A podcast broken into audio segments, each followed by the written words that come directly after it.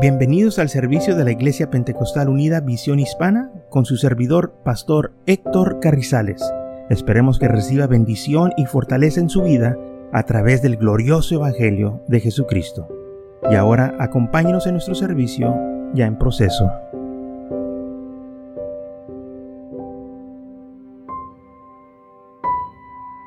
Entonces, segundo libro de Timoteo capítulo 2 versículo 19 dice, pero el fundamento de Dios está firme. Teniendo este deseo, conoce el Señor a los que son suyos y apártase de iniquidad todo aquel que invoque el nombre de Cristo. Los fundamentos del Señor o el fundamento del Señor está firme. Nada nos puede derrumbar o destruir o movernos de ahí. Tenemos que permanecer en el Señor.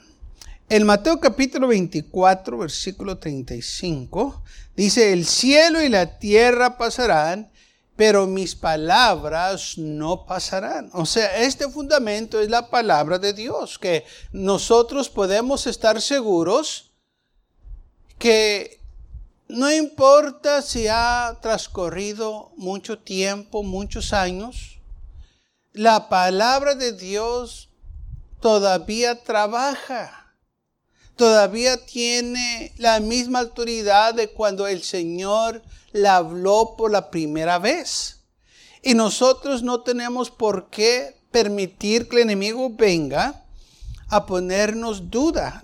Lamentablemente, muchos están dejando llevar por esta mentira porque dicen, bueno, es que eso se hizo hace muchos años, ahora estamos en otros tiempos, ya todo cambió. No, Dios no cambia.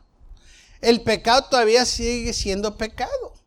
La Biblia dice que no hay nada nuevo bajo el sol.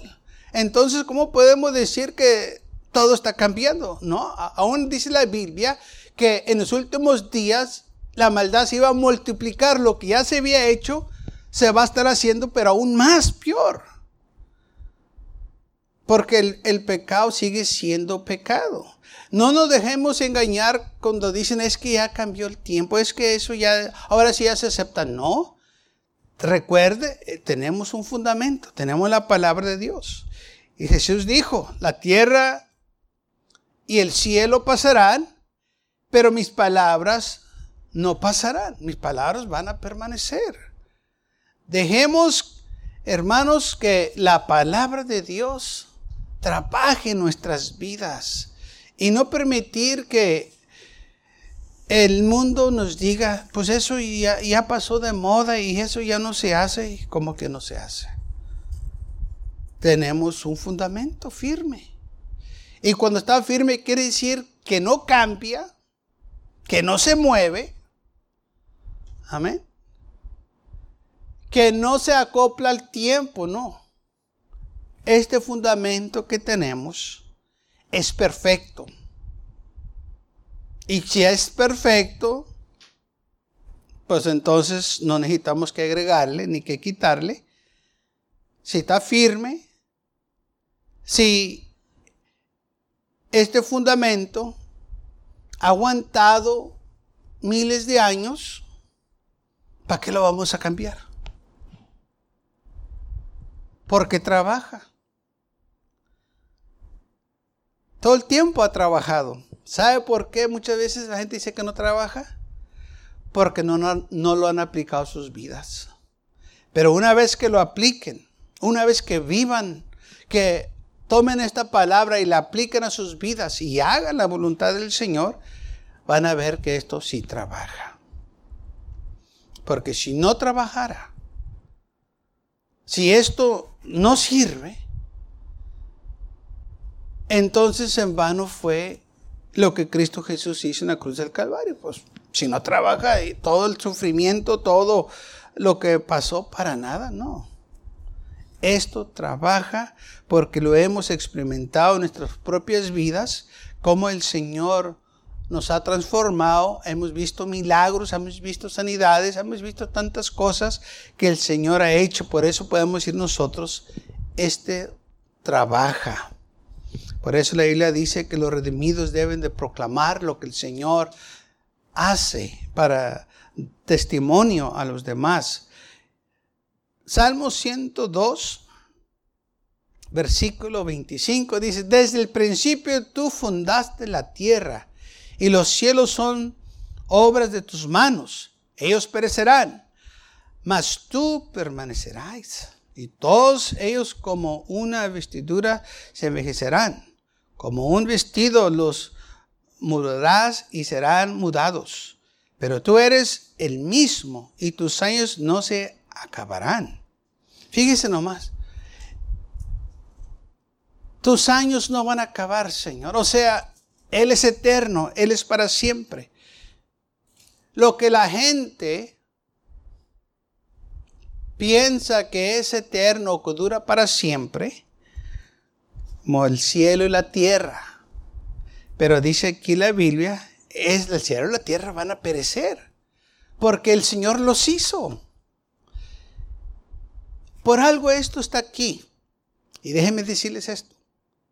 ¿Qué tantas veces la gente hoy en día y en los tiempos antepasados se han guiado por las estrellas? ¿O han alabado las estrellas, la luna, el sol, los oestes celestiales? Y les dan oculto, les dan reverencia, les dan honra y gloria a esas cosas. Y fíjense lo que dice la Biblia, aún eso va a perecer, aún eso va a pasar. La gente alaba la tierra. Hay gente que eh, este, adora la naturaleza como Dios. Y a la tierra le dicen la tierra madre, pues no es la madre de Dios, según es su Dios. Están enfocados en la naturaleza y quieren cuidarla porque pues ese es, eh, eh, es, es, el Dios de ellos. Y aún dice la Biblia, la tierra también va a perecer.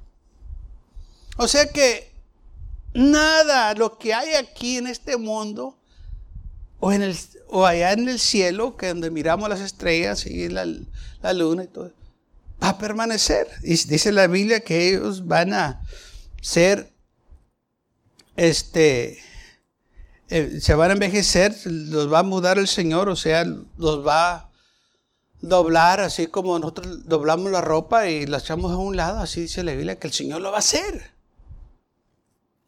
Entonces, ¿por qué el hombre le pone tanto fe en esas cosas?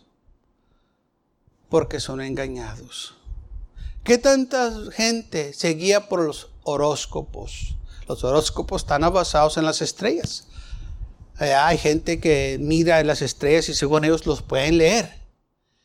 Y que ya está cáncer, y que ya está este, y que ya está el otro, Persis y quién sabe. Y, pueden nombrar todo el mugrero ese de, lo que ellos este, miran y creen. Y ellos creen en esas cosas. Y dice la Biblia, todo eso va a perecer. Entonces ese fundamento de ellos no sirve para nada. Los que adoran la tierra no sirve para nada. Por eso dice la Biblia, pero nosotros tenemos un fundamento firme en Dios. Podemos nosotros confiar en lo que nos dice en su palabra. Esto sí permanece. Esto sí está firme. Esto sí te va a ayudar. Te va a cuidar, te va a guardar te va a proteger y lo que Él te prometió, Él lo va a cumplir. Isaías 34, capítulo 4, y todo el ejército de los cielos se disolverán. They're to be dissolved. Se, se va, hermano, deshacer todo el ejército del cielo. ¿Por qué? Porque ese no es un buen fundamento. Y qué lástima que muchos ponen su fe y su mirada en los horóscopos o en, los huestes celestiales de allá del cielo, la luna, las estrellas, porque hay gente que adora el sol. Creo que eran los aztecas que tienen, eh, adoraban el sol, hicieron el, eh, el calendario del sol y cosas, porque durante los siglos en Babilonia adoraban el sol también. Porque la gente pone su mirada en las cosas que están ahí en el cielo. Y la iglesia dice, todo eso va a ser destruido, va a acabar. Pero nosotros tenemos un buen fundamento en Cristo Jesús, en su palabra. Y esto es lo que el Señor quiere que háganos, que confiemos en Él. Porque es lo único, hermanos, que va a aguantar el tiempo, o las pruebas del tiempo. Hebreos capítulo 1, versículo 10 dice, y tú, oh Señor, en el principio fundaste la tierra y los cielos son obras de tus manos. Ellos perecerán, mas tú permanecerás. Otra vez, nos dice, el cielo y la tierra, tú los hiciste. ¿Ok? No hay duda que los hizo. Es muy complicado todo eso para que se haga solo. El Señor los hizo. Pero también dice, todas esas cosas van a perecer. Van a cesar de existir un día. Pero Él va a permanecer. Ah, y no nomás Él va a permanecer, los que confían en Él también van a permanecer. Amén. Que somos nosotros. Si usted y yo confiamos en Él, vamos a permanecer porque estamos, recuerde, en un buen fundamento. Ponimos nuestra mirada en Él, nuestra confianza en Él, nuestra fe en Él, no en el cielo, no en una estrella, no en un sol, no en la tierra, no en la naturaleza, sino en el Señor. Esos que adoran la naturaleza, se van al monte, dicen, para acercarse más a su Dios. Usted y yo no tenemos que irnos a un monte allá en el desierto. Todo lo que tenemos que hacer es venir a la casa de Dios y alabarle y aquí lo vamos a encontrar. Que quieren estar allá para estar más cerca de su Dios. Yo no me tengo que ir lejos para estar cerca de mi Dios. Yo nomás lo que tengo que hacer es clamar a Él y Él está ahí.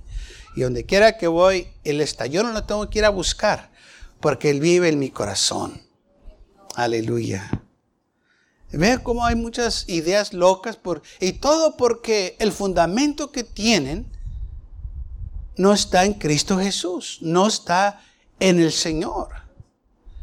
Está en ideas del hombre. Y todo esto es para que el hombre no ponga la mirada en Cristo Jesús. ¿Mm? Y la cuenta es muy bonito, esos fundamentos falsos se miran muy bien, que eso, pero no van a aguantar la prueba del tiempo. Cuando venga la lucha y la prueba, vamos a ver si esos horóscopos te van a ayudar. No van a hacer nada por ti. Hace unos cuantos días estaba eh, escuchando el radio, andaba este, eh, checando nuestras frecuencias y no sé cómo llegué a una y supuestamente estaba un hermano hablando.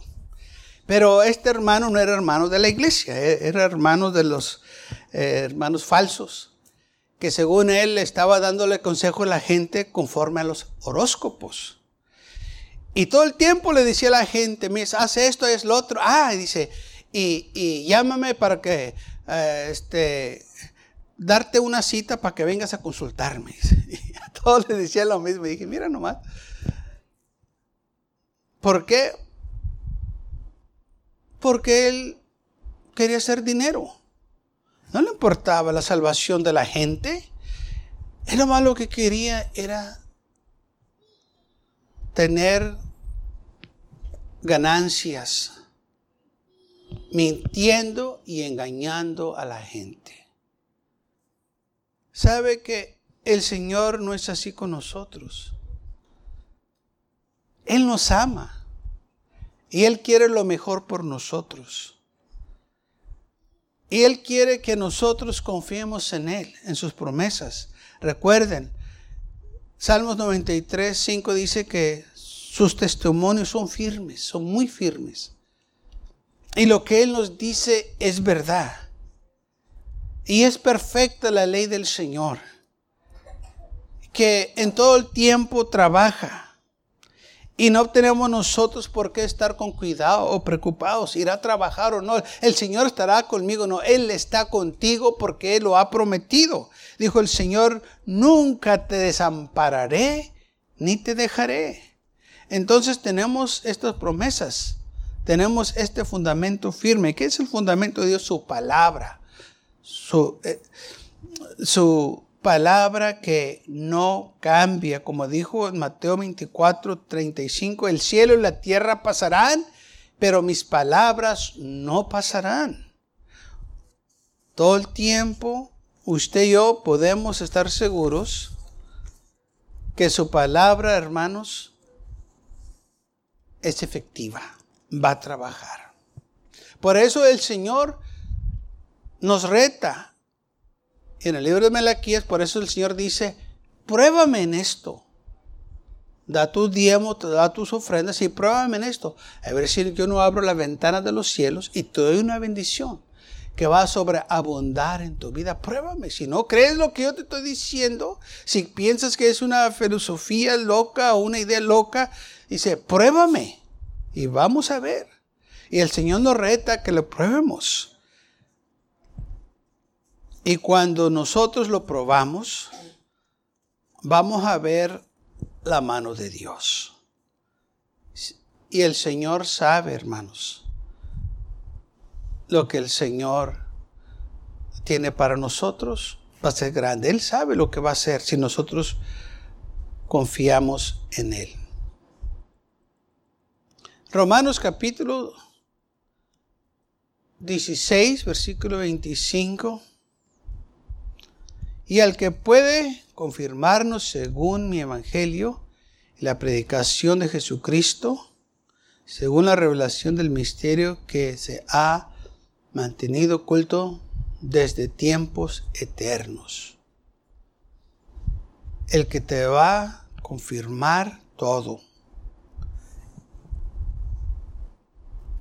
Según mi evangelio, la predicación de Jesucristo Hermanos, todo lo que tenemos que hacer es confiar en el Señor. Estamos sirviendo a un Dios invisible, porque la Biblia dice que Él es el Dios invisible. Pero Él donde quiera está. Y no nomás porque no lo puede ver, quiere decir que no es real, Él está ahí. Y nosotros podemos estar seguros que si Él lo dijo, Él lo va a cumplir. San Juan capítulo 6, versículo 63 dice, el Espíritu es el que da vida. La carne para nada aprovecha. Las palabras que yo os he hablado son espíritu y son vida. Detrás de la palabra de Dios, ok, si el Señor le dijo, quiere decir que Él lo va respaldar. Detrás de la palabra del Señor está el Señor. O sea que si el Señor le dijo, lo va a hacer, Él lo va a hacer. Son espíritu y son vida. Esta palabra llega a tu corazón. Toca las vidas. Son vida. Estas palabras son las que nos dan la vida eterna. Cuando el Señor estaba hablando de su sangre, de su carne, que si no la comíamos y que si no bebíamos tu sangre, que no podíamos ser sus discípulos, mucha gente no entendió lo que el Señor estaba hablando. No estaba hablando Él que físicamente que lo comiéramos, no estaba hablando que aceptáramos el sacrificio que Él iba a hacer por nosotros en la cruz del Calvario, que iba a dar su vida y que iba a derramar su sangre para que nosotros tuviéramos vida eterna. Pero la gente lo tomó diferente porque sus mentes estaban muy carnales y no pudieron ellos entender el significado espiritual. Y dice la Biblia que cuando la gente escuchó esto, dijeron, dura es esta palabra. ¿Quién, la puede escuchar o quién la puede hacer? Y dice la Biblia, y desde entonces muchos dejaron de caminar con él. Cuando dice muchos es que eran bastantes, que dijeron, nosotros no vamos a aceptar esto. Y dejaron al Señor con unos cuantos nomás. Y el Señor mira a sus discípulos y le dice, ustedes también se van a ir. Y Pedro le dice, Señor, ¿a dónde iremos? Si solo tú tienes las palabras de vida eterna. Quizás ellos no tampoco entendieron todo lo que el Señor estaba diciendo, pero una cosa sí entendieron, de que el Señor sabía lo que estaba haciendo y lo que ellos habían visto. Ellos sabían que era mano de Dios y que Dios estaba obrando. Así también nosotros, hermanos, quizá usted y yo no vamos a entender todo, todo el tiempo, pero tenemos que ver lo que Él ha hecho en nuestras vidas y cómo Él sigue trabajando en nosotros y con el tiempo nos va a dar sabiduría y entendimiento y vamos a darnos cuenta lo que Él nos quiso decir. Porque hay muchas cosas que solo pueden ser discernidas por el Espíritu.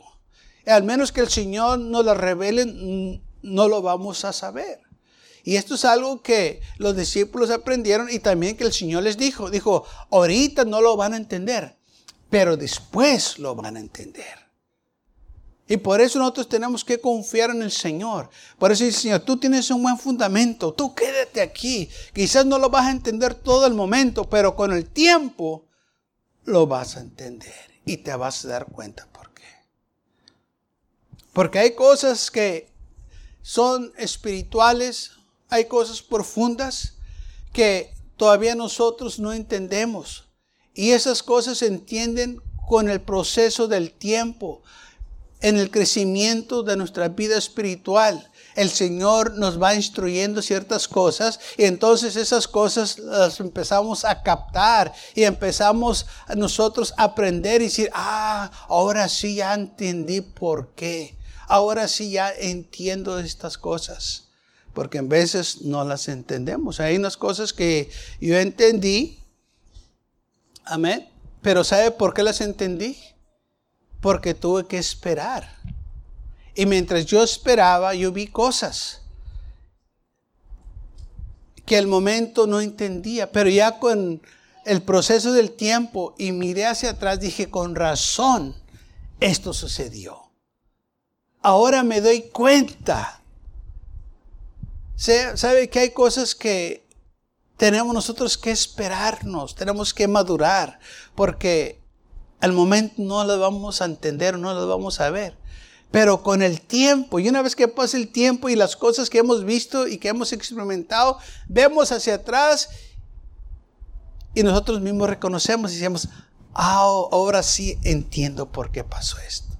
Y que si fuera hecho esto, me fuera ahí. No, no, entonces el Señor me estaba cuidando exacto. El Señor te estaba cuidando. Te estaba protegiendo. Así como José. El Señor sabía lo que él tenía para él planeado. José no sabía todo lo que iba a pasar él por las luchas y las pruebas. Quizás al momento no lo entendía porque sus hermanos lo aborrecían y lo aventaron en un pozo y luego después lo vendieron. Y luego después fue a Egipto y allá fue esclavo. Y fue acusado falsamente y fue eh, tirado, eh, fue echado a la prisión. Estuvo ahí por un tiempo y luego después de ahí lo sacaron y fue el primer ministro de Egipto. Quizás el momento él no entendió todo eso, lo que estaba pasando cuando estaba en la cárcel, cuando estaba en la casa de Pitufor de esclavo, él no lo entendía. Pero llegó el tiempo que él entendió. Llegó el tiempo cuando vinieron sus hermanos a pedirle perdón por lo que le hicieron. Y leemos lo que dice la Biblia porque sus hermanos pensaban que José se las iba a cobrar por lo que le hicieron. Y en lo último de la vida de Jacobo, que dice la Biblia que sepultaron a Israel o a Jacobo. Entonces dice la Biblia, y, y vinieron a José a decirle, tu padre mandó antes de que muriere, diciendo esto. Así dirás a José, te ruego que perdones ahora la maldad de tus hermanos y sus pecados, porque mal te trataron. Por tanta hora te rogamos que perdones la maldad de tus siervos, del siervo del Señor, de tu padre. Y José lloró mientras hablaba. O sea, que ellos se acordaron todo lo que le hicieron a José. Sabían cómo José había sufrido, que se las vio muy duras José. Y si había alguien que podía castigarlos era él, porque ahora él estaba en autoridad y estaba en poder. Pero fíjese lo que dice la Biblia. Y José respondió, no teméis, ¿acaso estoy yo en lugar de Dios? Vosotros pensaron mal contra mí. Ustedes pensaron, ustedes me quisieron hacer mal. Mas Dios lo caminó a bien. Ustedes me, me trataron de matar, me trataron de hacer lo peor. No había duda que José sabía todo esto. Pero ¿sabe cuándo se dio cuenta José? Cuando era el primer ministro, no cuando era esclavo, no cuando estaba en el pozo. Pero ya que estaba acá el primer ministro, les dijo, gracias. Porque si no me hacen esto, yo no estoy aquí. Ustedes lo hicieron para mal. Pero Dios lo caminó a bien. Dios lo cambió a bien. Lo malo que ustedes planearon contra mí, Dios lo fue cambiando a bien. Era un proceso. Porque José tuvo que pasar por ese proceso, aunque el momento no lo entendía, pero después lo entendió porque Dios lo estaba preparando para ser el primer ministro. Porque cuando estaba acá con Faraón, no había tiempo de prepararlo. Él ya tenía que estar listo para trabajar.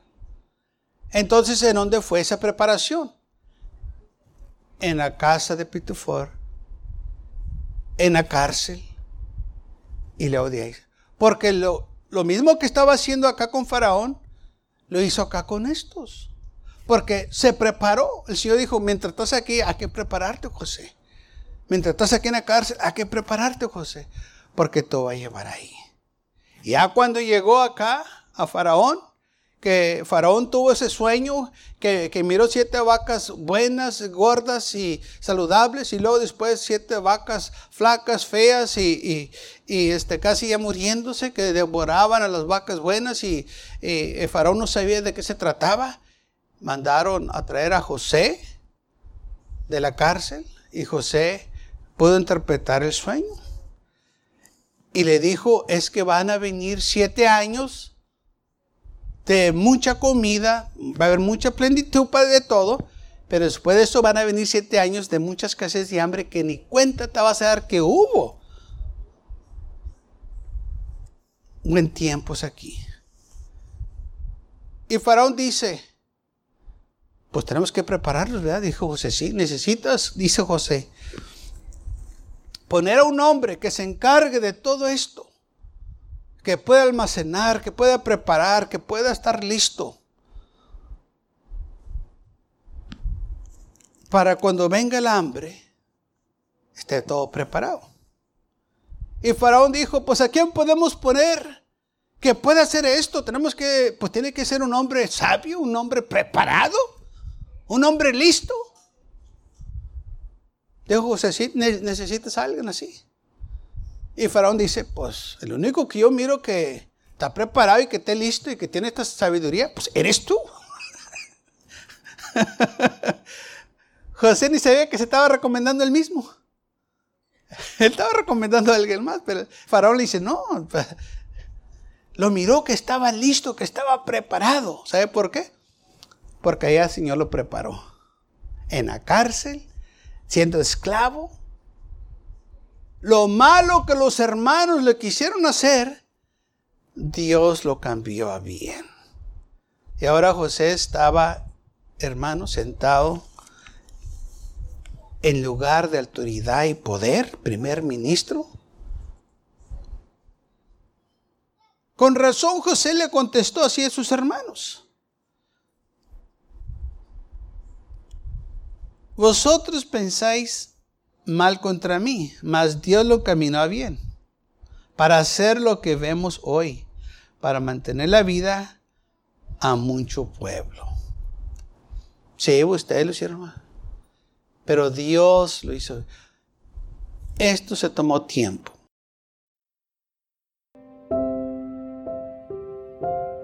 Gracias por acompañarnos y lo esperamos en el próximo servicio. Para más información, visítenos en nuestra página web macallen.church. También le invitamos que nos visite nuestra iglesia que está ubicada en el 2418 Bowman Avenue con esquina calle 25 en McAllen, Texas 78501.